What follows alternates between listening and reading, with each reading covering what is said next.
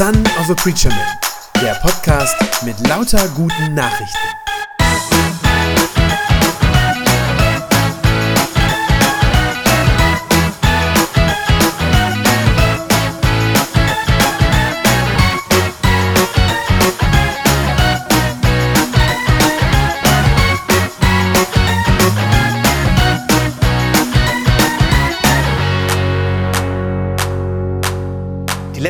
Monate waren ja schon ziemlich verrückt, das kann man ja so sagen. Ständig hat sich da was verändert. Und fast jede Woche gab es dann neue Regeln, die wieder rauskamen, was jetzt erlaubt ist, was verboten ist und wie man sich jetzt verhalten soll, Corona-konform. Äh, Und ich weiß selber gar nicht mehr, ich kann es gar nicht zählen, wie oft ich bei Besprechungen und bei Planungen in diesen letzten Wochen und Monaten den Satz gesagt habe, ja, wenn dann das und das überhaupt noch gilt. Also Günther lacht schon, wir haben da oft äh, in dieser Weise gesprochen und oft gesagt, mal gucken, wie es dann sein wird. Und auch jetzt, wo die Regeln ja langsam wieder gelockert werden, wo man wieder ein bisschen mehr darf, äh, ist es zum Teil immer noch sehr unübersichtlich. Also zum Beispiel meine beiden Jungs, die hier gerade rumgelaufen sind, äh, die sind auf zwei verschiedenen Schulen in Minden. Und da ist es jetzt so, in der einen Schule, in der Grundschule müssen die Kinder auf dem Schulhof in den Pausen Nase- und Mundschutz tragen und bei dem anderen ist es nicht so. Also das ist dann schon von Schule zu Schule unterschiedlich. Und dieser Flickenteppich an, an Regeln und an Ordnungen, ähm, ja, der sorgt, glaube ich, auch immer noch. Der hat für viel Unsicherheit gesorgt und sorgt auch immer noch für ganz viel Unsicherheit, auch so eine Orientierungslosigkeit. So, was, was ist jetzt eigentlich, was gilt eigentlich? Ständig muss man sich das fragen. Ne? Was ist jetzt gerade hier dran? Was ist jetzt das Richtige? Woher weiß ich, was jetzt die Regeln sind? Anders gesagt, wer sagt mir eigentlich, wo es lang geht? Vielleicht kennst du das auch, gerade in Krisenzeiten, gerade da, wo es unsicher ist, da wünscht man sich doch eigentlich gute Führung. Also gerade wo, wenn die Welt unsicher ist, wenn die Situation irgendwie bedrohlich ist, dann schauen wir normalerweise nach jemandem, der uns helfen kann, der uns sagen kann, was wir tun müssen, damit wir gut durch diese Krise, was auch immer das dann ist, durchkommen. Irgendjemand, der sich auskennt. Äh, von guter Führung kann tatsächlich das Leben abhängen. Also äh, manche wissen das schon, dass äh, ich mit meiner Familie ein paar Jahre in Uganda gelebt habe, in Afrika. Und äh, in der Zeit, wo wir da waren, sind wir, glaube dreimal insgesamt waren wir auf Safari. Also dass man so in einen Nationalpark fährt, äh, wo man dann die ganzen äh, einheimischen Tiere da sehen kann. Und man darf da mit dem eigenen Auto reinfahren. Also man zahlt natürlich am Eingang und darf man da reinfahren. Äh, man dürfte das auch alleine, das ist aber nicht empfehlenswert. Man sollte sich da unbedingt einen Führer mitnehmen, so einen Ranger heißen die da, ja, also die sich ein bisschen auskennen.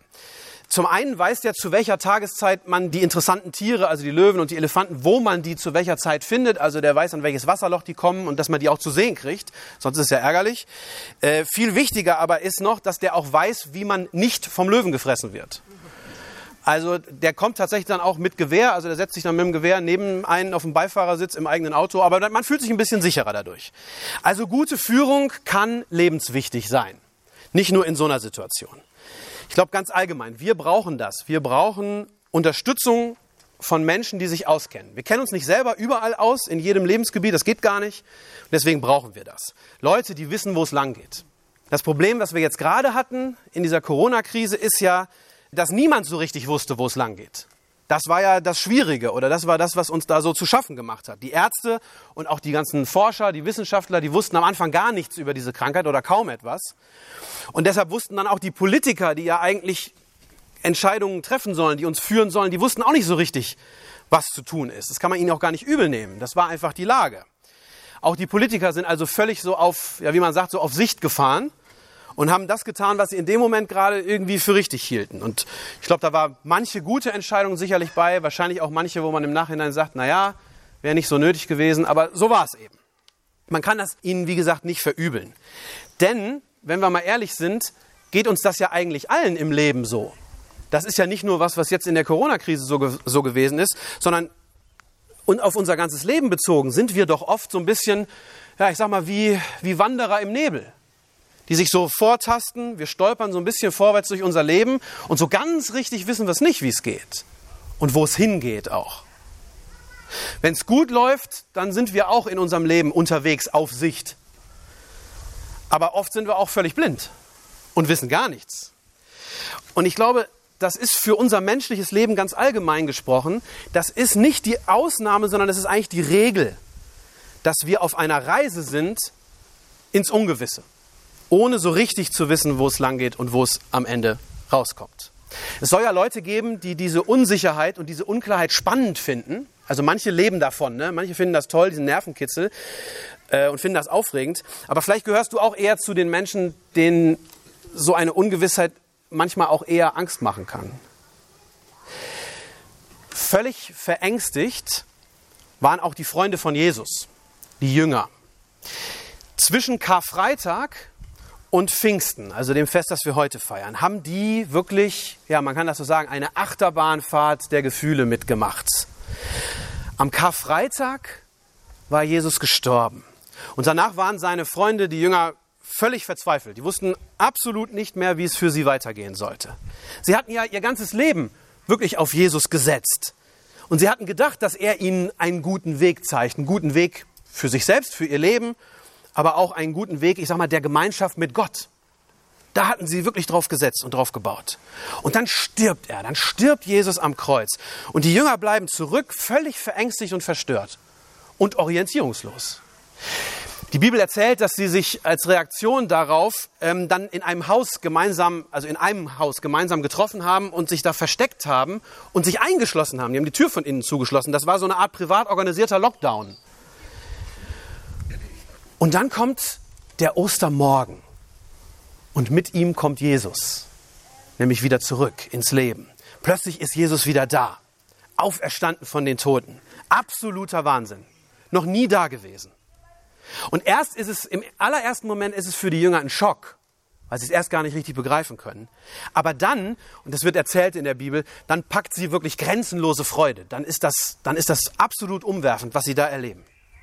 Und die Bibel sagt dann, dass Jesus danach, nach der Auferstehung, mehrere Wochen lang bei ihnen gewesen ist. Ist ja jetzt, deswegen feiern wir die Feste ja auch so, mit diesem Abstand.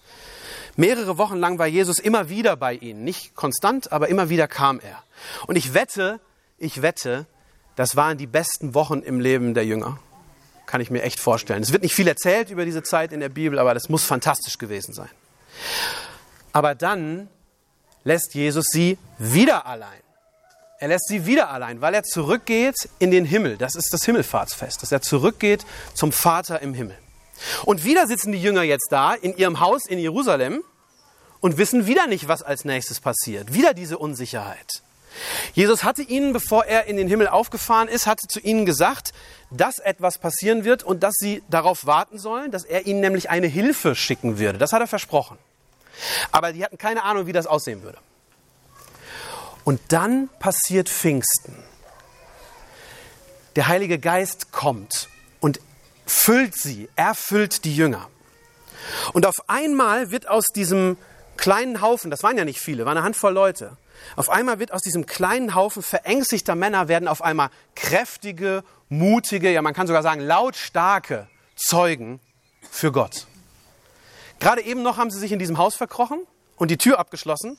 Und im nächsten Moment, das ist die Pfingstgeschichte, das wird erzählt, im nächsten Moment gehen sie raus auf die Straße und predigen das Evangelium, dass Jesus lebt, dass es Hoffnung gibt, dass es Vergebung gibt für alle Menschen dass Gott jede und jeden Einzelnen liebt. Mit einem Mal können sie das in Kraft und in Vollmacht verkündigen, draußen auf der Straße. Der Heilige Geist hat die Jünger an diesem Tag völlig verändert. Er hat sie völlig verändert. Er hat ihnen Orientierung gegeben. Sie wussten, was jetzt zu tun ist. Und sie hatten vor allem auch den Mut, es zu tun, es wirklich anzugehen. So wirkt der Geist Gottes. So wirkt der Geist Gottes in uns drin, in unseren Herzen. Der Geist Gottes verändert, was wir fühlen. Er verändert unser Denken. Er gibt uns Richtung. Er zeigt uns, wo es lang geht. Vielleicht fragst du jetzt, aber wie muss ich mir das denn vorstellen? Wie funktioniert das denn? Wie führt Gott denn? Wie kann man diese, diese Leitung, diese Führung durch den Heiligen Geist denn jetzt erleben? Wie geht das denn? Ich will so ein paar Möglichkeiten heute Morgen nennen. Ich glaube, der Heilige Geist hat dafür ganz viele verschiedene Möglichkeiten und Wege. Es gibt da nicht ein Rezept sozusagen. Einfach, weil wir so unterschiedlich sind, weil jeder Mensch anders ist, darum spricht Gott auch jeden Einzelnen anders an. Das ist das Wunderbare bei unserem Gott, dass er sich wirklich auf uns einlässt. Auf jeden persönlich. Also, wenn der Geist Gottes redet, dann ist das keine Einheitsgröße. So dieses gibt es ja manchmal bei, bei Hüten oder Mützen, ne? one size fits all, ne? so eine Größe für alle.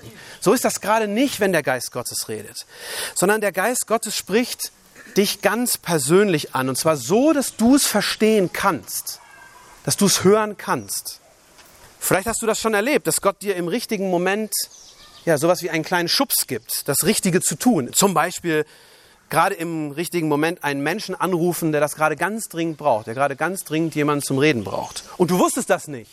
Du wusstest das nicht, aber Gott hat dir ja, diesen Gedanken in dem Moment einfach irgendwie gegeben, irgendwie ins Herz gelegt. Ich glaube, das ist schon Führung des Heiligen Geistes.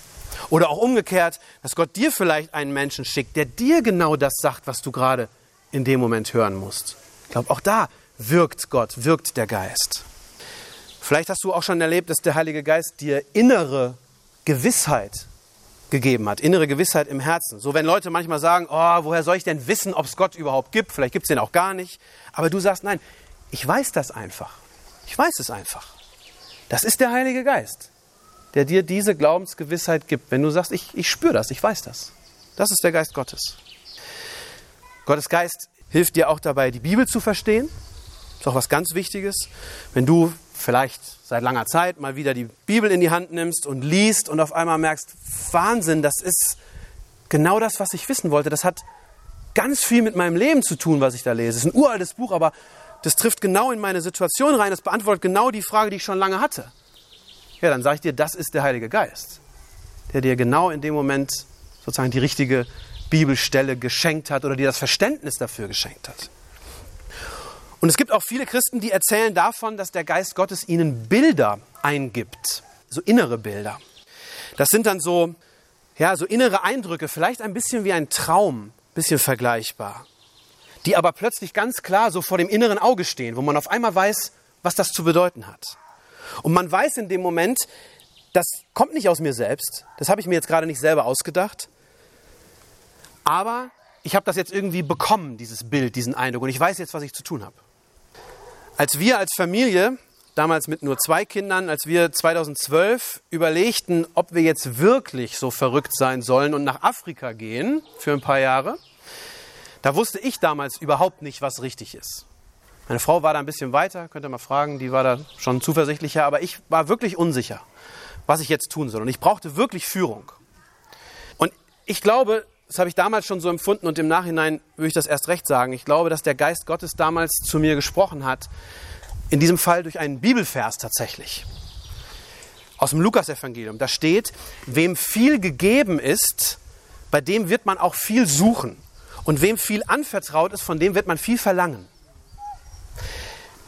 Ich weiß jetzt nicht, ob euch allen dieser Satz in dieser Situation was gesagt hätte. Wahrscheinlich nicht. Wahrscheinlich gibt es viele, die jetzt hier sagen, äh, ja und? Der hätte mir jetzt nicht weitergeholfen, der Vers.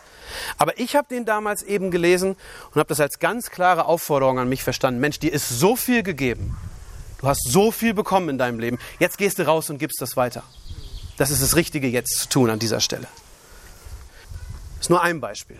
Ich möchte noch ein zweites nennen, was ich selbst erlebt habe. Diese, diese inneren Bilder, von denen ich gerade gesprochen habe. Und vielleicht sind die für manchen hier sehr ungreifbar. Ist es auch ein bisschen. Äh, diese inneren Bilder, das ist was, was ich selber lange gar nicht so kannte. Oder wo ich nicht unbedingt automatisch schon immer was mit zu tun hatte. Aber ich fange das gerade erst so an, so in den letzten Jahren. Ich würde sagen, so seit ein, zwei Jahren habe ich das Gefühl, dass mir das immer mal passiert, dass ich so ein Bild vor Augen stehen habe und dass Gott mir damit was sagt. Zum Beispiel, ganz konkret, als ich überlegt habe, ob ich mich hier in der Markusgemeinde bewerben soll. Genau in dieser Zeit habe ich damals äh, so für mich allein einen Waldspaziergang gemacht und diese Zeit auch, diese Zeit der Ruhe auch genutzt zum Beten damals. Und ich habe tatsächlich da das Gefühl gehabt, dass ich so ein inneres Bild bekommen habe. Ich habe auf einmal diesen langen Waldweg, so ein ganz gerader, langer Waldweg war das vor mir, den habe ich auf einmal so gesehen als einen Vergleich für den Weg hier in der Gemeinde. Und irgendwie wusste ich, Gott will, dass ich diesen Weg gehe. Das ist schwer zu erklären. Und vielleicht sagen jetzt manche, äh, das kann man nicht so richtig fassen. Ja, das kann auch sein. Wie gesagt, die Führung des Geistes ist, glaube ich, immer sehr persönlich und individuell. Und das, was mir was sagt, muss an der Stelle wirklich euch allen gar nichts sagen. Aber vielleicht könnt ihr ein bisschen nachvollziehen, was ich meine. Was mir wichtig ist zu sagen, das ist nichts Verrücktes und nichts, wovor man Angst haben müsste. Man ist nicht crazy oder ein bisschen durchgeknallt. Man verliert nicht den Verstand, wenn man sowas erlebt. Ich habe den Eindruck, dass ich sowohl währenddessen als auch danach noch bei klarem Verstand war. Ganz im Gegenteil, das ist nicht verrückt, sondern ich würde sagen, das ist sogar normal, wenn du mit Gott lebst, wenn du mit Gott unterwegs bist. Warum? Ja, weil Gott dich gerne führen möchte. Nicht, weil du das willst, sondern weil er das will. Er will dich ja gerne führen und auf den richtigen Weg leiten in deinem Leben. Er will sozusagen deinen Geist durch seinen Geist führen und leiten. Von deiner Seite braucht es dazu, glaube ich, nur zwei Dinge. Das eine ist, du musst Gott um seine Führung auch bitten. Du musst das wollen. Du musst dich sozusagen darauf einlassen. Ich sage das immer gerne so, der Heilige Geist, der ist ein Gentleman. Ja, der drängt sich nicht auf. Der fällt nicht mit der Tür ins Haus und er wird dir nicht gegen deinen Willen seine Führung aufzwingen. Das tut er nicht. Der Heilige Geist ist ein Gentleman. Er wartet ganz sanft und wartet darauf, dass du ihn hereinbittest, dass du ihm die Tür aufmachst. Das ist das eine, dass man dazu die Bereitschaft braucht und auch die Bitte an ihn durchaus auch formulieren muss, glaube ich. Und das zweite, dann muss man sich auch die Zeit dafür nehmen, um Gottes Führen dann auch ja, irgendwie zu hören, zu erleben. Du musst also Zeit dafür reservieren, sozusagen. Zeit mit Gott verbringen im Gebet. Sei das zu Hause unter der Dusche, bei der Gartenarbeit, beim Waldspaziergang, wie ich das eben erzählt habe, auf einer langen Autofahrt. Wenn man alleine auf einer langen Fahrt im Auto sitzt, kann man wunderbar beten, auch laut. Hört ja keiner. Ist ganz klasse. Schon oft gemacht, ist toll. Aber das muss eben irgendwie sein. Man muss sich die Zeit dafür nehmen, zur inneren Ruhe zu kommen, hinhören, auf Gottes Geist warten. Der redet auch nicht auf Bestellung. Manchmal muss man auch ein bisschen warten. Das muss man eben tun. Gebe das zu, auch dieses Zweite ist bei mir manchmal schwierig, diese Zeit nehmen. Ich bin oft viel zu sehr beschäftigt, um mir dafür Zeit zu nehmen und Zeit mit Gott zu verbringen. Ist ja auch immer was zu tun, ist ja nicht langweilig im Leben. Ach Leute, das ist jetzt elf? Wir sind erst bei drei, ne? Dann warten wir noch. Vier. Zeit hast du dir selber ausgesucht. Habe ich nicht gerade gesagt, wir müssen uns Zeit nehmen?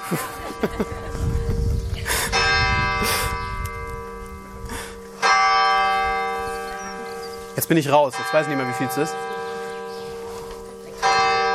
Ha? Was sagst du? Zeit nehmen. Zeit nehmen. Also ich bin selber oft viel zu beschäftigt, um jetzt speziell dafür mir Zeit zu nehmen. Und irgendwann merke ich dann, man rödelt so rum in seinem Alltag und tut so die Dinge, die man auf der Liste hat. Und irgendwann merke ich, Mensch, eigentlich tue ich das hier gerade ziemlich orientierungslos. Eigentlich weiß ich gerade gar nicht, was wirklich ein guter nächster Schritt wäre. Also, wir wollen im Juni weitermachen mit diesen Freiluftgottesdiensten und wollen wieder eine neue Predigtreihe auch machen. Gott und Corona ist ja irgendwann auch mal zu Ende. Ähm, und dann so die Frage, stand letzte oder vorletzte Woche im Raum, was ist denn jetzt ein gutes Thema für den nächsten Monat, für die nächste Predigtreihe? Und dann fange ich an und Brainstorming und versuche selbst auf gute Ideen zu kommen und dann überlege ich hin und her und grüble und so. Und dann merke ich, das ist viel zu viel. Es schwirrt irgendwann so der Kopf und man, man sammelt irgendwie ganz viele Gedanken, aber man kriegt sie nicht mehr sortiert. Es geht mir relativ oft so. Und dann merke ich, das ist so ein Zeichen, wahrscheinlich ist das auch so ein Schubs Gottes dann in dem Moment, der mir sagt, du musst dir jetzt für was anderes Zeit nehmen. Du musst das jetzt alles zur Seite legen. Du musst den Computer ausschalten. Du musst Ruhe finden. Du musst jetzt beten.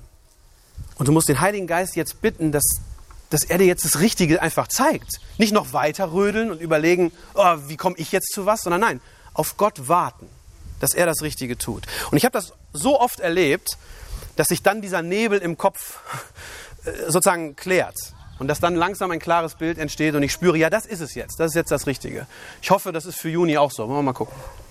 Ich glaube, das ist wirklich das leise Reden und dieses sanfte Führen des Heiligen Geistes. Aber das braucht eben Zeit und Ruhe und auch ja, von meiner Seite auch so eine innere Sehnsucht danach. Ich will das. Ich will das haben und ich bitte Gott darum. Probier es doch einfach mal aus. Und zwar jetzt gleich. Ich bete jetzt mit uns und ich lasse nach jedem Satz eine kurze Pause. Und du kannst, wenn du das willst, diesen Satz für dich nachsprechen und es zu deinem Satz machen. Gibt keinen Zwang. Aber das ist jetzt die Möglichkeit. Ich spreche das vor und wer mag, kann das für sich zu seinem Gebet machen. Laut oder leise spielt dabei überhaupt keine Rolle. Das darf auch innerlich gesprochen sein. Der Geist hört es auch, wenn wir in unserem Geist nur beten. Heiliger Geist, ganz oft weiß ich nicht, wo es lang geht. So viele Wege liegen vor mir und ich weiß nicht, welcher der richtige ist. Dann brauche ich deine Hilfe. Darum bitte ich dich, lass mich deine Kraft und deine Führung spüren.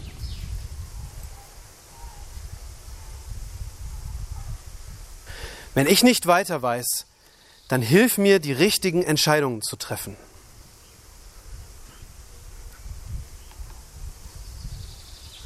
Wenn ich zweifle, dann mach meinen Glauben an dich wieder stark. Lass mich auch die Bibel verstehen, damit ich weiß, wie du Gott bist.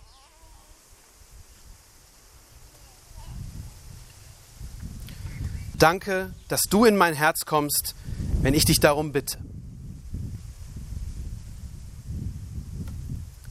Amen. Das war eine gute Nachricht vom Son of a Preacher Man. Wenn sie deinen Glauben gestärkt hat, dann abonnier doch einfach meinen Podcast bei Spotify, iTunes oder podcast.de und gib mir ein Like auf Facebook. Ich hoffe, du hörst mal wieder rein. Gott segne dich und bis bald.